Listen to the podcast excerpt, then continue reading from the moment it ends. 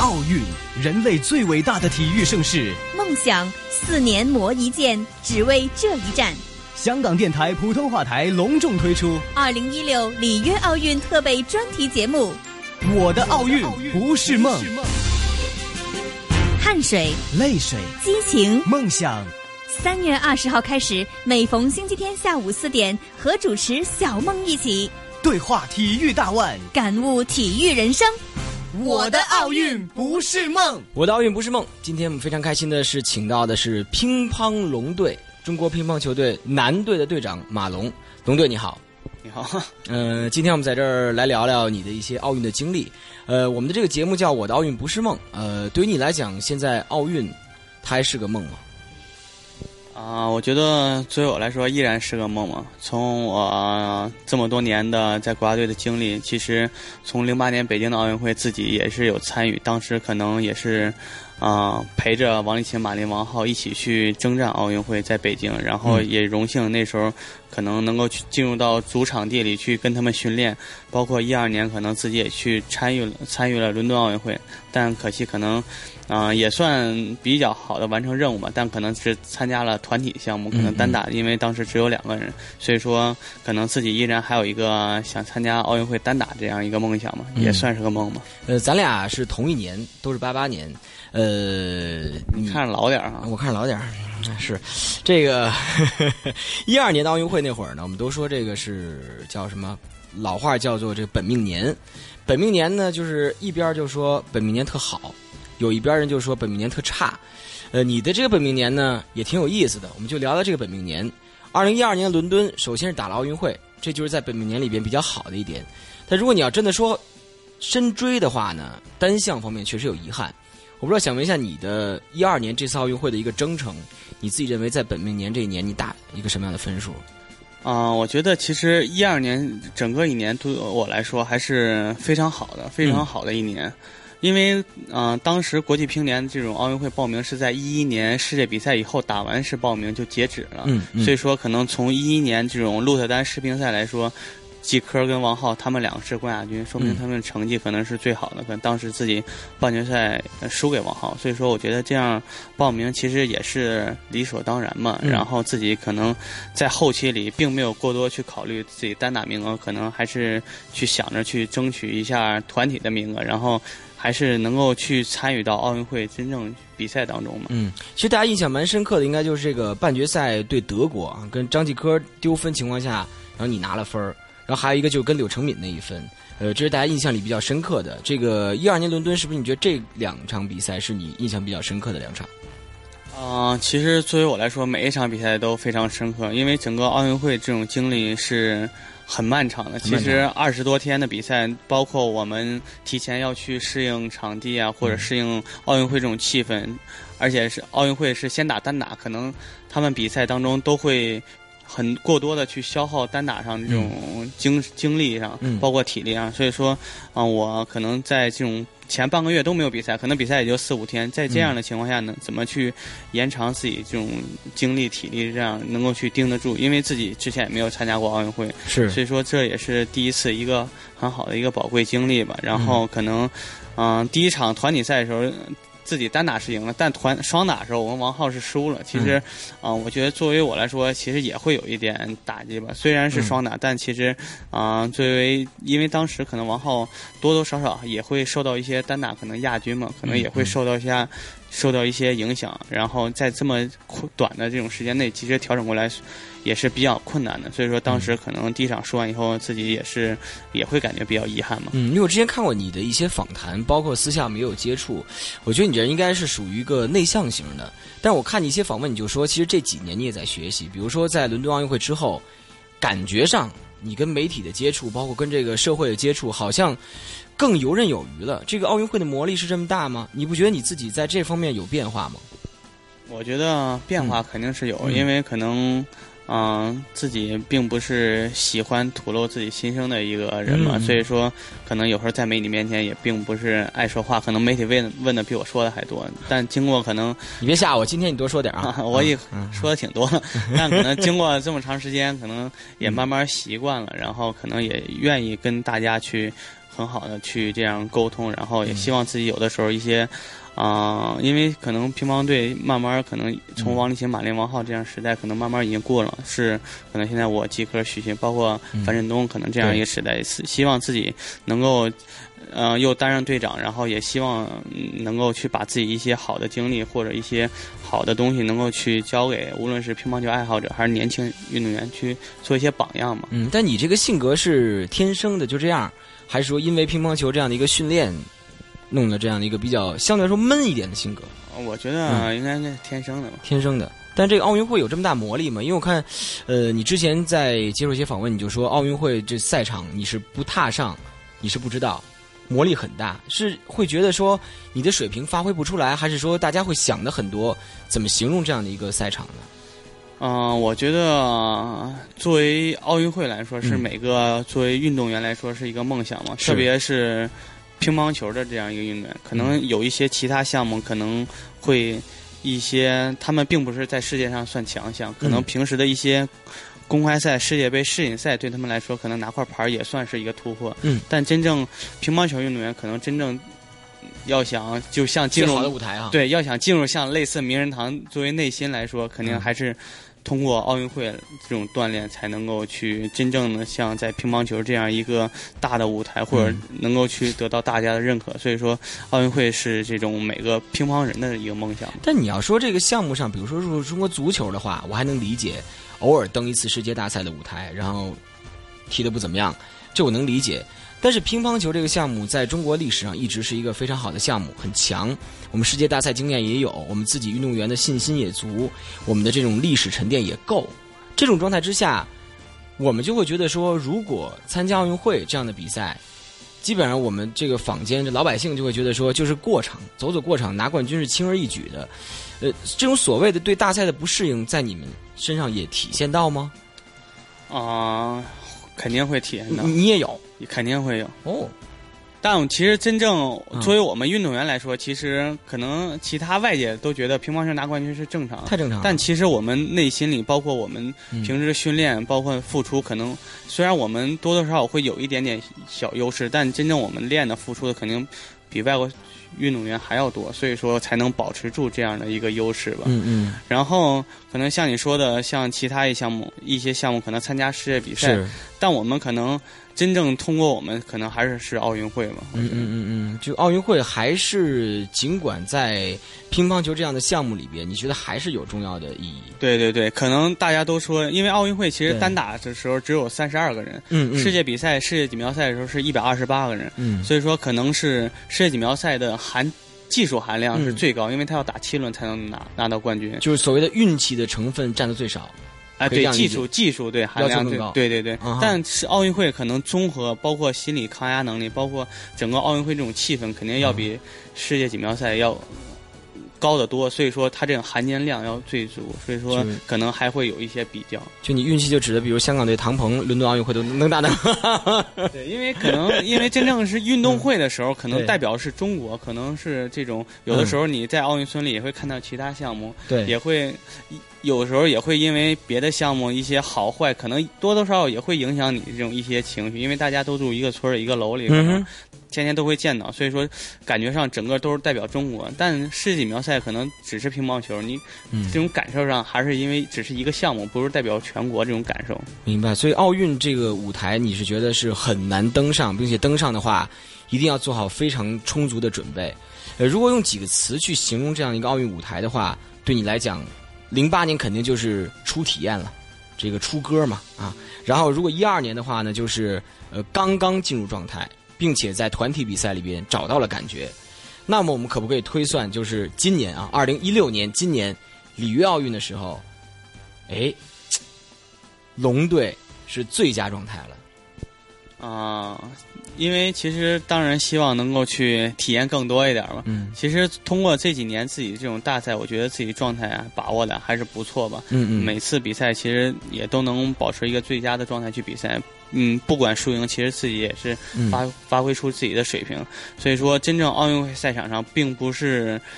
呃，能够去想象当中自己一定会打的最好的状态，不可能场场有那样好的状态，只希望自己能够去在这样一个压力大的情况，比对手状态好就可以了。啊啊，就就是你不好，我比你好点儿你特好，我再比你好一点儿就行了。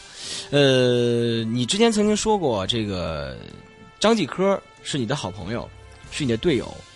呃，另外一个角度上看，他其实也是你的一个目标，因为他毕竟也是这个大满贯，是最年轻的大满贯，是吧？是不是？大概是这意思吧。呃，你怎么理解这样的一个，也是队友，然后也是一个努力目标的这样的一个状态？嗯，其实我觉得像我们嗯从小嗯，一啊块儿长大，对一块儿长大，包括在这个运动队里，感觉上其实跟这种半军事化的训练，跟嗯战友其实是非常像的。然后可能大家有的时候在场上的时候确实是对手，因为冠军只有一个，对，所以说我们都会去全力以赴去争取。可能场下有的时候大家也会去一起研究对手，包哦是吗？对，哦，所以说我觉得啊、也会去提醒，比如说哪儿做的好，哪儿做的不好。这样我觉得中国队其实现在这么多年能够一直六十年长盛不衰，我觉良得性竞争，哎良性竞争，包括大家这种凝聚力是非常好的。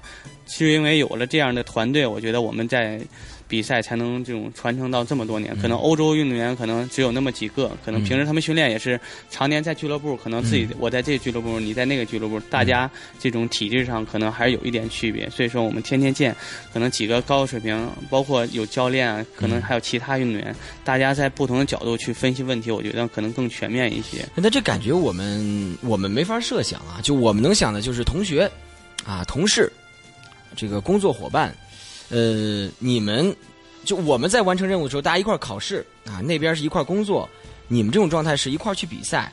呃，这个比赛的过程里边呢，那就不是一口吃掉对手，一起吃掉对手的状态，还得吃掉彼此。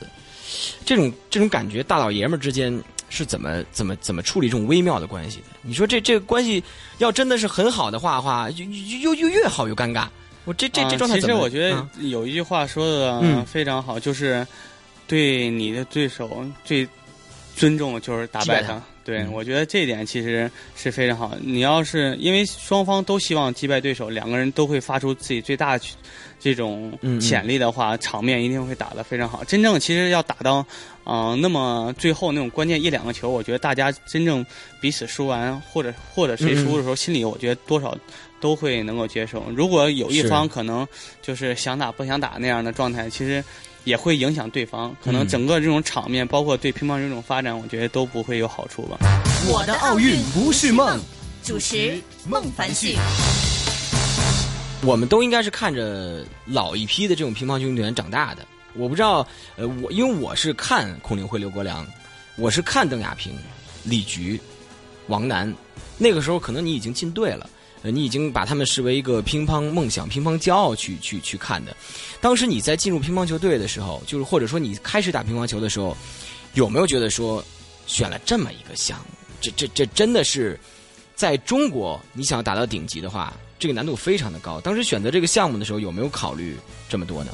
嗯，其实作为我的这种乒乓生涯来说，一路都算比较顺的。比较顺从小包括进入到主力层，包括第一次拿到世界冠军，其实嗯我这一路都是非常顺，并没有去考虑那么多，可能感觉像哎呀，我选这一项，感觉那个没选没选择好似的嗯那种。其实自己并没有过多去考虑这么多。其实，但真正这种挫折，可能还是通过这几年这种历练嘛，无论是。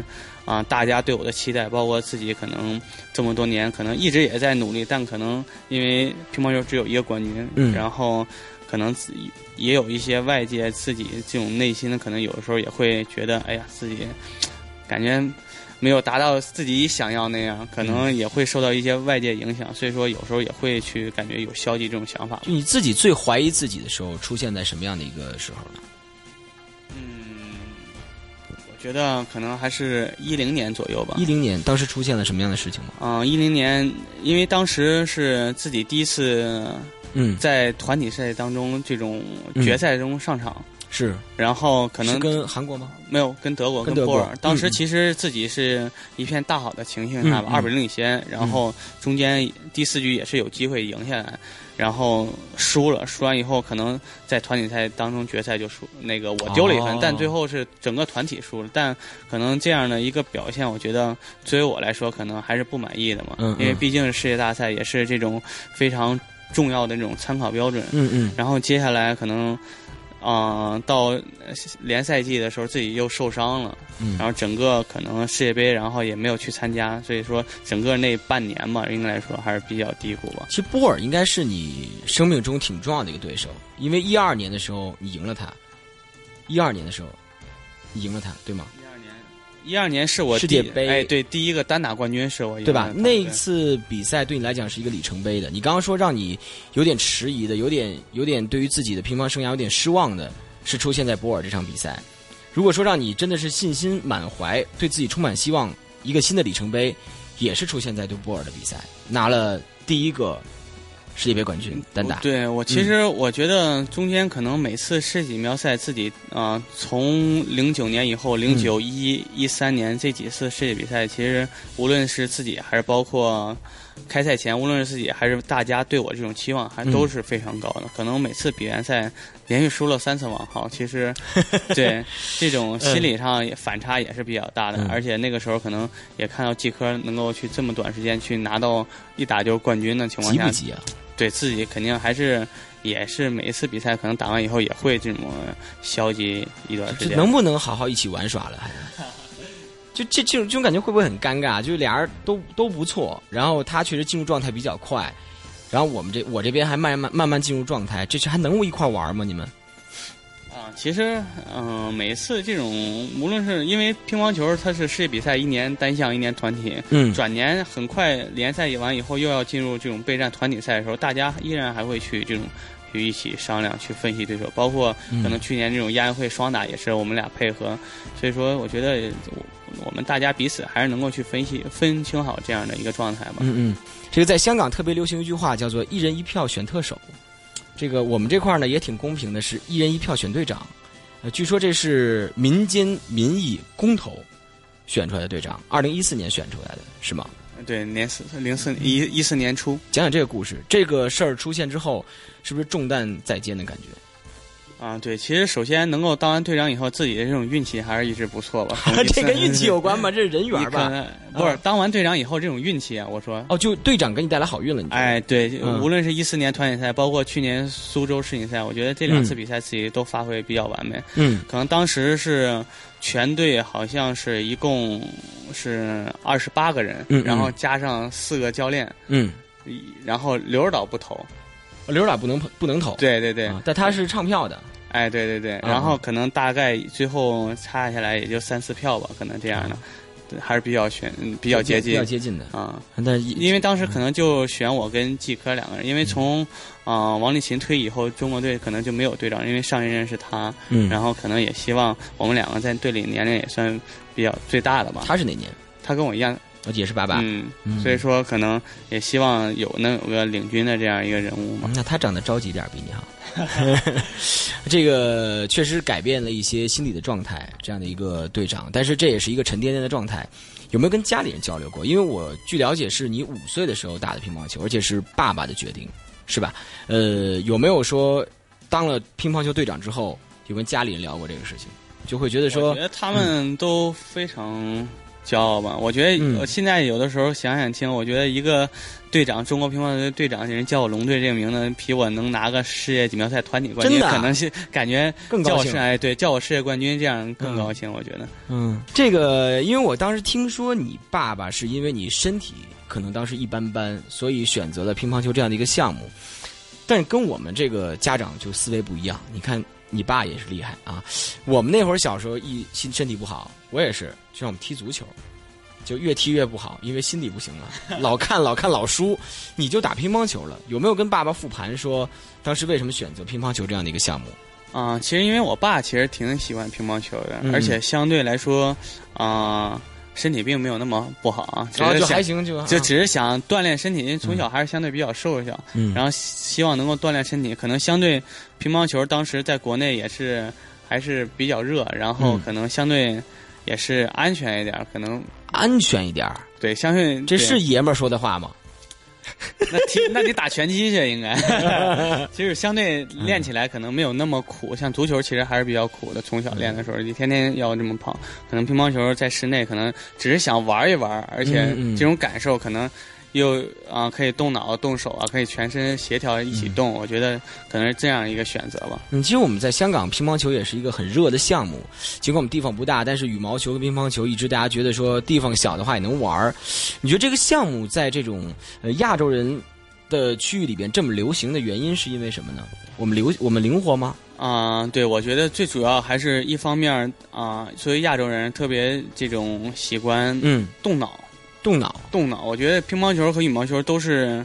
啊、包括网球，可能嗯网球离得更远点，可能需要身体这种对力量能力还是更大一点。可从乒乓球、羽毛球这样来说，技巧还是非常多的。嗯嗯，技巧，然后再结合一些可能身体这种协调性，所以说、嗯这说明中国人习惯性这种动脑去嗯研究对手这样一个运动嘛。嗯嗯，所以这个项目就是真的是为中国人量身打造的嘛？因为我看到现在很多的，比如说坊间也在说，比如包括国际乒联也在进行一些改革，试图做的事情就是让这个项目更加的欢受欢迎，更加的流行，这是官方说法。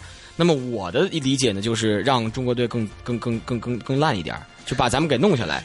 呃，这是两种不同的说法，呃，但是好像一直弄也弄不下来哈。这个这个为什么呢？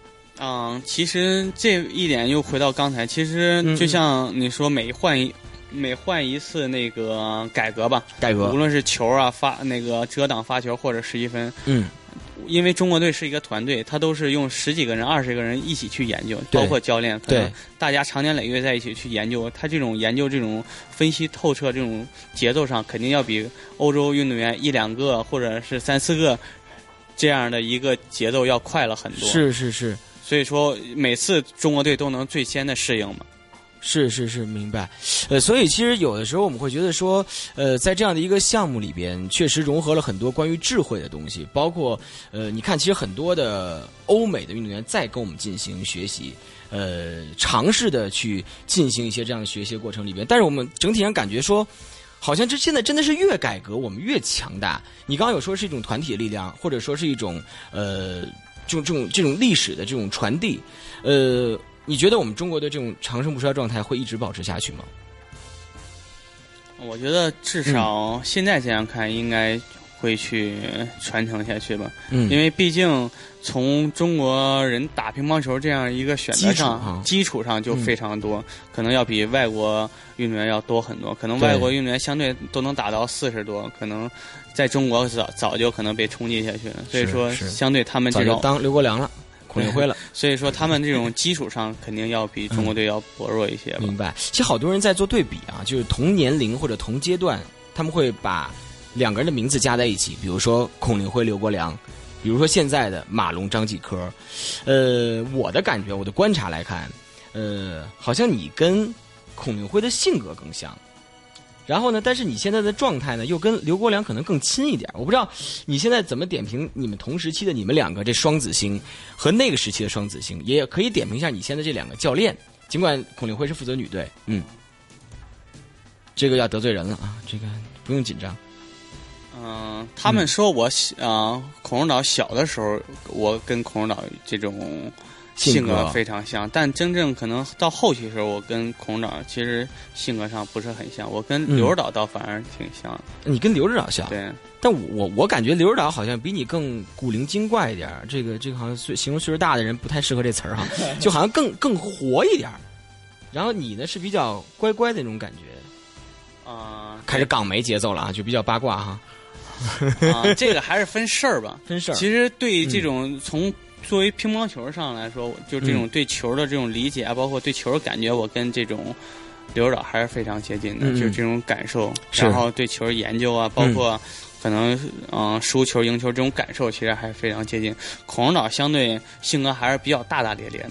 我的奥运不是梦。主持孟凡旭。其实你刚刚说的打法，我也是一个门外汉啊，我特意从网上查了查你这个打法啊，人家说的啊，叫做右手横板弧圈结合快攻，特长突出无明显漏洞，心态稳定啊，这是打法加上外界的一个评价。这个先说打法吧，这个给我们香港听众也解释解释，什么叫右手横板弧圈结合快攻？给我们上一课简单的。嗯，这个打法我觉得现在是呃社会的一个主主流主流打哎法吧。不是社会，是你们圈儿，啊我们社会谁拿拍子呀？不，就哪怕业余来说，嗯也是这样打的可能会多一点，因为上手还是比较简单。但我们我们不太懂，就就是大刀嘛，大刀就大刀，大刀啊，大刀，就是左右打嘛。哦 OK，嗯嗯，就就就就这么一个动作是吗？对，因为嗯直呃分直板跟那个横板嘛。就所谓的大刀跟这个捏着是吧？哎，对对对，嗯，然后这个打法特点是什么呢？嗯，这打法肯定相对这种左右正反手会相对均衡一点，就像网球类似，左右手就是正反手相对均衡一点，可能相对原来中国传统是直板的，他可能在捏着的是吧？对，可嗯能因为他反手除了王浩以外，可能现在呃通过王浩以后，后面小孩儿里可能这打法会多一点。但从之前来说，而且但他这个点相对要难一点，可能比嗯横板这种反手要难一点。嗯可能一些从原来直板来说，他的前三板可能要更好一点。嗯但现在可能通过无遮挡发球，嗯嗯，包括可能技术的创新，可能现在相对直板也难度要比嗯横板要大一点，所以说可能打的人也相对现在慢慢可能少了一些吧。嗯，第二句话叫做特长突出，无明显漏洞。你觉得你的特长是什么？特长是没特长 就比较稳定是吧？啊，对，就相对现在可能大家这种嗯除了乒乓球，其他这种运动项目也是在，嗯、有一个更高的这种要求，都是一个就是没有明显漏洞这样一个、呃主流上的一个技术设定吧。嗯，呃，你是一个什么性格的人？大家给了你一个心态稳定的这样的一个说法，我感觉你是一个处乱不惊的人。尽管我今年看到电视上你有一次是站上球桌这样的一个欢呼雀跃的动作，尽管很不经常见，呃，是不是平时给自己压抑太多了，所以出现那样的一个庆祝动作？但是尽管外界给的评价还是心态稳定。啊，对，通啊、相对来说，嗯其实自己一直都是一个，天秤座，哎，对，天秤座，平时可能比较踏实的一个人嘛，低调。哎，对，平时可能无论是训练啊，还是比赛，包括可能有的时候教练在不在，自己对自己其实还是有一种要求吧。嗯然后可能在比赛当中，可能自己也会去努力的去面对每一场比赛，无论是状态好不好，自己都希望能够在赛场上能够去战胜对方嘛。嗯，我从网上看，据说是这个天秤座的最大的特点。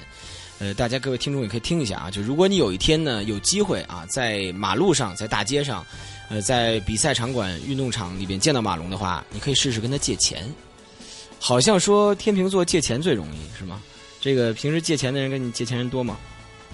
啊，相对还好吧，还好天平座可能不懂拒绝吧。拒绝是吗？明白。所以这个星座也让你成成为了这样的一个可以叫做少年老成的状态嘛。所以尽管我长得比你老，但是其实你心态比我们这种成熟很多，而且经过这种大赛的锻炼，其实是催熟的一个状态。我们看很多运动员，其实这个如果同年龄相比较的话，其实比一般的这种正常人、老百姓是成熟很多的，是这样吗？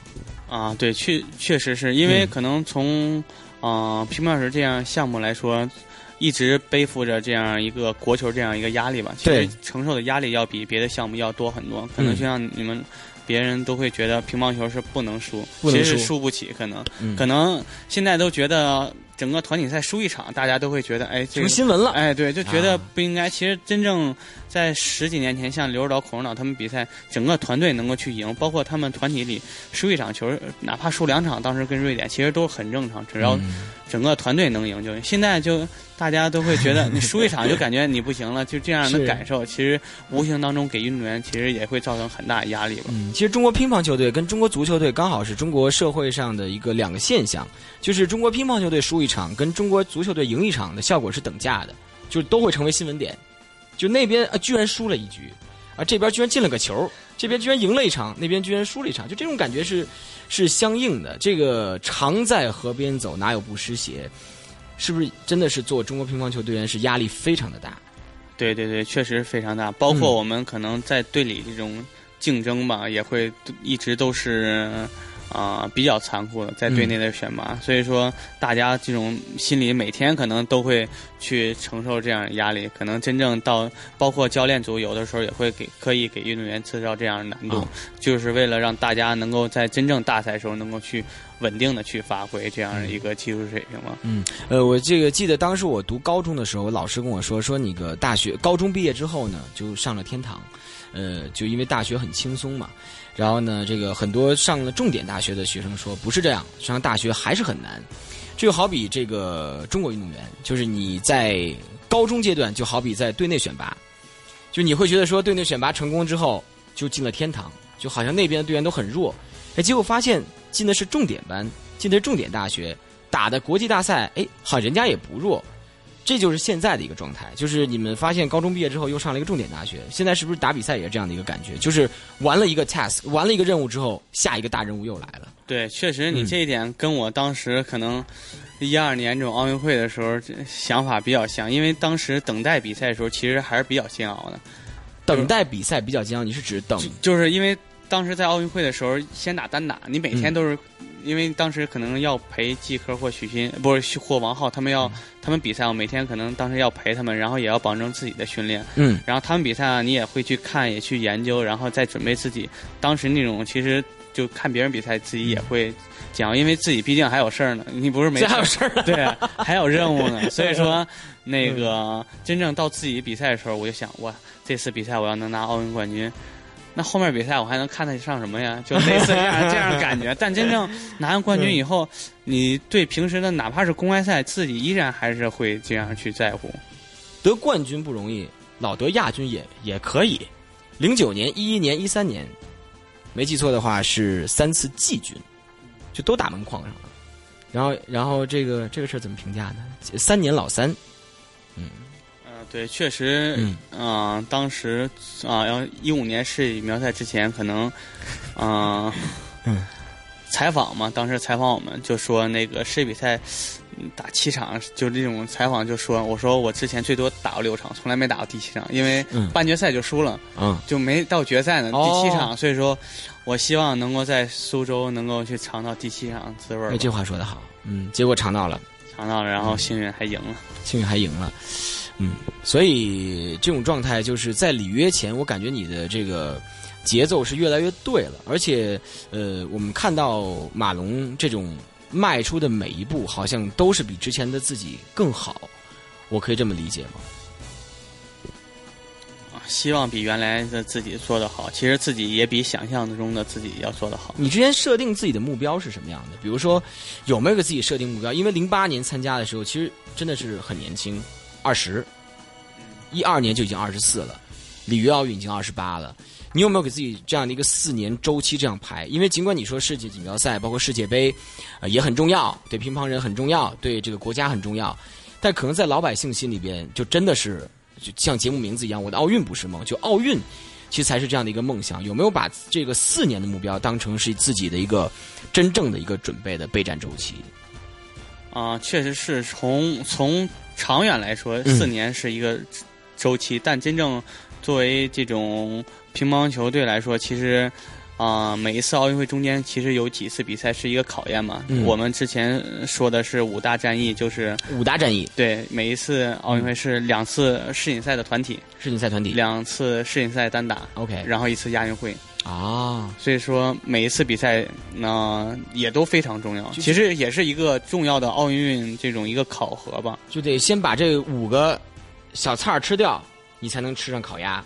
对对对就是你没有这个考验的话，烤鸭上不了你的台，对对对，可能都经历不到那样的一个状态。对。对对呃，这样的状态之下呢，就导致了这个马龙先生现在是目前按自己的节奏再往前走。这个一六年是你应该算是目前为止最成熟的岁数了啊，最成熟的状态。因为如果再加四的话，可能就稍微岁数大了点儿啊。对，确实是可能从国外有一个研究吧，可能是呃运动员来说，身体最好的年龄应该是二十到。二十五、二十六左右，但技术最好的年龄差不多是二十六七到三十一二左右，就就活儿最好是。对对。对，对这个技术这种掌握上来说，成熟度来说，所以二十八岁应该是你最美好的年华。所以今年我的奥运不是梦，你是乒乓球这个项目的唯一代表。你的荣幸，是我荣幸。嗯，对吧？这个今年有没有给自己提出一个很确切的目标？因为里约奥运，呃，好像说说句难听的话啊，咱们说的这个悲观一点，如果这次单打不拿冠军，那可能下次就更困难。这次很困难，下次更困难。会不会觉得这是自己最好的一个夺冠时机？啊、我觉得也确确实是吧跟。季科商量商量呗，就你们俩了。啊、其实当时啊、这呃一五年世乒赛的时候，自己也是在想，可能当时如果不拿的话，再打可能往后越会越来会越困难，所以说也自己可能也希望能够在最后一次能够去放手一搏，去嗯能够去取得冠军，嗯，最后自己能够去做到。可能这次奥运会也是希望自己能够。去有这样的一个放手一搏一个心态嘛，因为嗯再往后可能四年以后这样的，像樊振东，包括其他年轻运动员，其实嗯确实那个成长的非常快，嗯，也可能也会到时候三十二，可能这种也是比较困难嘛。我觉得这这四年以后，这个岁数三十二，是不是意味着接近退役的年龄了？已经，好快啊！这不敢往后数都，对，我觉得三十二都快岁都快结婚了，你应该到时候应该是吧。而而立已过的状态。对，其实作为一个嗯运动员来说，三十二岁可能已经算是，就算不是退役，也是中后期的一个运动状态。我的奥运不是梦。主持孟凡旭。二零一六年里约奥运啊，这个我们做的这样的一个专访呢，这个项目其实是很特别。这个项目我们在选择人的时候呢，其实我也是煞费苦心，真的是。呃，我觉得这个这这一年如果不跟你做这个访问的话，可能下一届不需要跟你做了。所以呢，我主动要求，你主动要求 你，你你就跟徐徐海峰一样。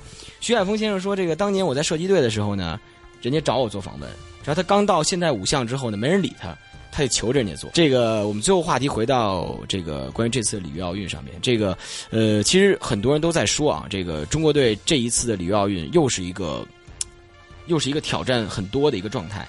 今年从你的技术上去分析的话，跟伦敦奥运相比，跟这个北京奥运相比，就这一次根本的不同在哪儿？跟之前，我觉得无论是技术还是呃心理这种成熟度，都、嗯包括对比赛这种理解方面，可能都要更加成熟，这是你自己，对，嗯都要上一个台阶吧。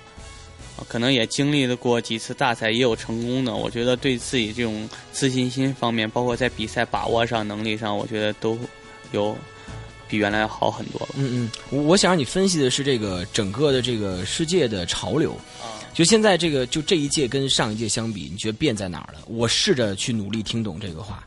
嗯，就你别说太技术，觉得一个区别在于，可能有一些年轻运动员这种出现嘛。涌现。对，无论是像德国的奥恰洛夫，奥恰洛夫。应该来说他也是最佳年龄，嗯。他也是他跟我一样大，也是28对。嗯。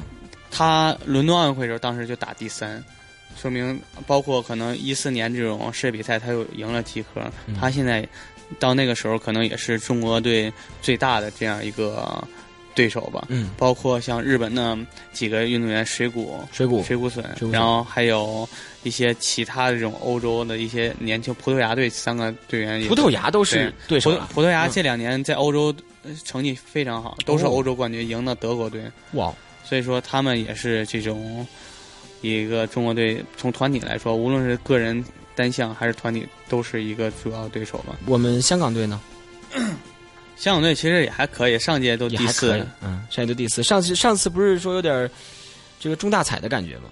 但是如果从技术层面，对也不也不是。其实上一届他们如果半决赛对韩国的时候，如对如果其实把握好一点啊哎，把握好一点，包括可能抽签儿，可能如果运气好一点的话，他们还是非常有哎有机会进入到决赛。嗯，这一届比如香港队，你你会关注哪个运动员多一点？乒乓球啊。乒乓球，比如现在有年轻一点的黄镇廷，我觉得黄镇廷现在嗯已经非常好了，在香港队本土能够去练成这样，现在世界排名也是前十几名。纯香港培养的，对，而且他这种打法也是直板也是相对比较难，而且他现在已经，而且他还年轻，他还有很大的这种上升空间。我觉得还是这种期望非常大吧。包括可能唐鹏可能到那个时候，可能他现在这种对球的理解这么多年，嗯，而且上一届奥运会的时候八八进四的时候对日本能够去拿两分，他这种奥运会经历上也会就岁数大了点儿啊，啊老老幺老老也会去帮助一些年轻运动员，可能给他们更好的建议吧。嗯，呃，这是对手方面。其实这个对手方面，你自己会更担心，包括队里边准备会上这种开会上，更担心的是欧洲这种队员，还是更担心的是我们所谓的亚洲对手？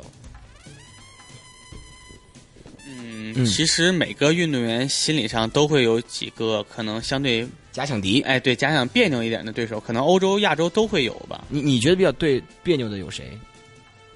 嗯我觉得其实啊、像啊、因为这些别扭，可能前提还是在他们非常有实力的这样一个前提下。打法上对，无论是你像波尔、奥恰呀，包奥恰洛夫，包括嗯像台湾庄智渊嗯啊、朱之赫，其实我觉得他们一直这么多年能够保持一个这样的高水平，其实还是有他们自身的这样一个很嗯高的这种训练强度保证，再加上他们现在这种对比赛这种理解，因为他们可能打了这么多年比赛，对嗯。比赛这种把握上也还可以。是，呃，其实另外一个问题蛮想问你，就是因为乒乓球这个项目在中国来讲是一个传统的优势项目，这个我联想到另外一个项目，就是我们做访问是李永波，我跟他聊，我就说一直赢不累嘛，呃，这个问题也问给你，就是在我们的乒乓球队队内有没有这样的一些说法，就是我们长盛不衰，肯定是不累嘛，不腻嘛，或者说这样的一个状态之下，会不会觉得拿冠军拿烦了的感觉？我觉得作为嗯个人来说，并没有这样，因为可能大家都是有一个期望，就是去超越嘛。是，无论是超越自己，超越先超越别人，超越别人完了再给自己再超越自己，看自己能够去拿多少个冠军。就能说超越自己的人是先超越别人的人，就一般牛人才这么说。对对对，所所以说嗯大家都会，可能这个目标完成，也会有下来啊接下来一个目标，所以说不会觉得去累了烦了吧。所以你现在状态是在超越别人，还是在超越自己？我还是希望能够先呃，最后一个话题呢，我们聊聊这个乒乓球运动的发展。因为这个每一个运动员这个运动生涯是短暂的，但是这个运动的这种寿命，或者说对于运动的理解，是随着年龄的增长而不断的增加的。呃，马龙今年是如果按一六年算的话，减八八呃减八八年就是二十八岁，呃，再过四年就三十二，再过四年就三十六，肯定有一天。终归会离开乒乓球这样的一个主流舞台，我指的就是运动赛场。有可能变成刘国梁，有可能变成孔令辉，有可能变成一个乒乓球的运动大使，也有可能自己开个饭馆嗯，这个都有可能。有没有梦想过、书写过，或者说计划过？马龙龙队在退役那一刻之后要做的事情，必须要说，要考虑了。这个吃晚饭不容易，退役之后做什么？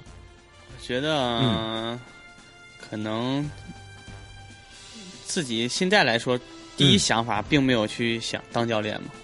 哦，第一想法并没有，可能觉得自己这么多年一直在这个乒乓圈，可能也希望能够去外面的世界很精彩。哎对，尝试一些别的东西吧。然后可能实在不行那，再再回来了。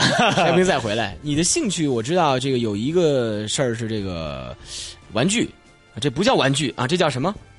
手办，手办啊，这个，呃，可能我们这个节目，这个大家在香港听到的时候，除了会听到一些技战术的，呃听到一些体育的东西，我们也想回归这样的一个运动员的一个生活方面的一些东西。你的这个生活的爱好就是玩这个，有没有想过将来开一家店？我不会去卖它，我觉得自己会收藏就展览。就不舍得。但有一天这个钱花光了没得赚的时候，你也是跟着他们一起入睡，就也不会卖他们。啊，对对对对，嗯，这个我们还是想聊退役生活。这个退役方面，你可能不会去考虑留队，也不会去考虑继续乒乓球的这样的一个生涯。有没有一些想法？就目前你在观察这个社会上哪些岗位是适合你的，哪些岗位是适合你的？就你觉得哪些方面你觉得可能会在退役之后尝试？我觉得想法可能会一直变嘛，可能现在的想法是并没有去想去当教练，可能嗯到时候也不一定。嗯，可能我觉得呃自己之前也去嗯上过大学，就是大学中间打联赛间歇的时候也去大学去听了几节课，我觉得还是非常有意思的。好玩，能听得懂。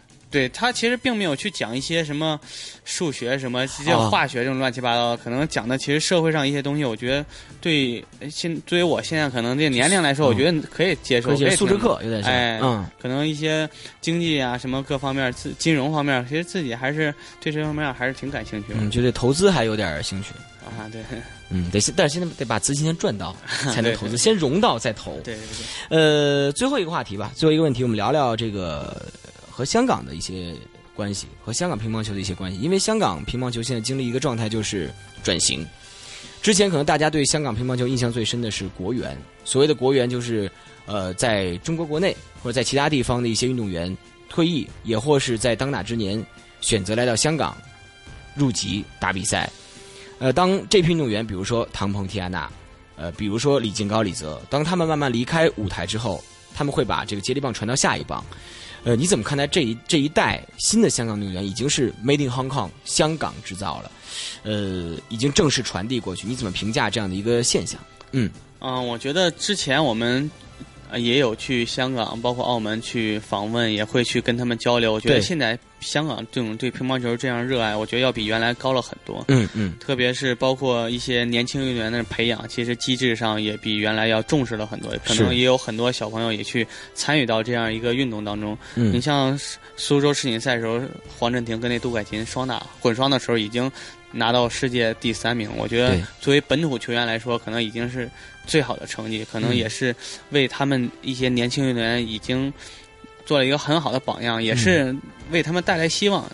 因为作为像原来可能都是中国队运动员去到香港，然后去代表他们比赛的话，可能他们会觉得都是哎从小都是在中国练的，可能机制不一样。现在可能大家都觉得，哎，在香港练依然能可以打到世界第三，可能嗯以后会打得更好。所以说，对他们这种信心也会有提高。可能在嗯未来的日子里，他们这种从香港队来说，可能也会有更好的成绩。嗯，但是很多人在问，为什么香港人能做到，为什么其他国家不能做到？因为我看到很多其他国家也有中国人在参与乒乓球事业的一个推动与发展，为什么香港能做到，其他地方做不到呢？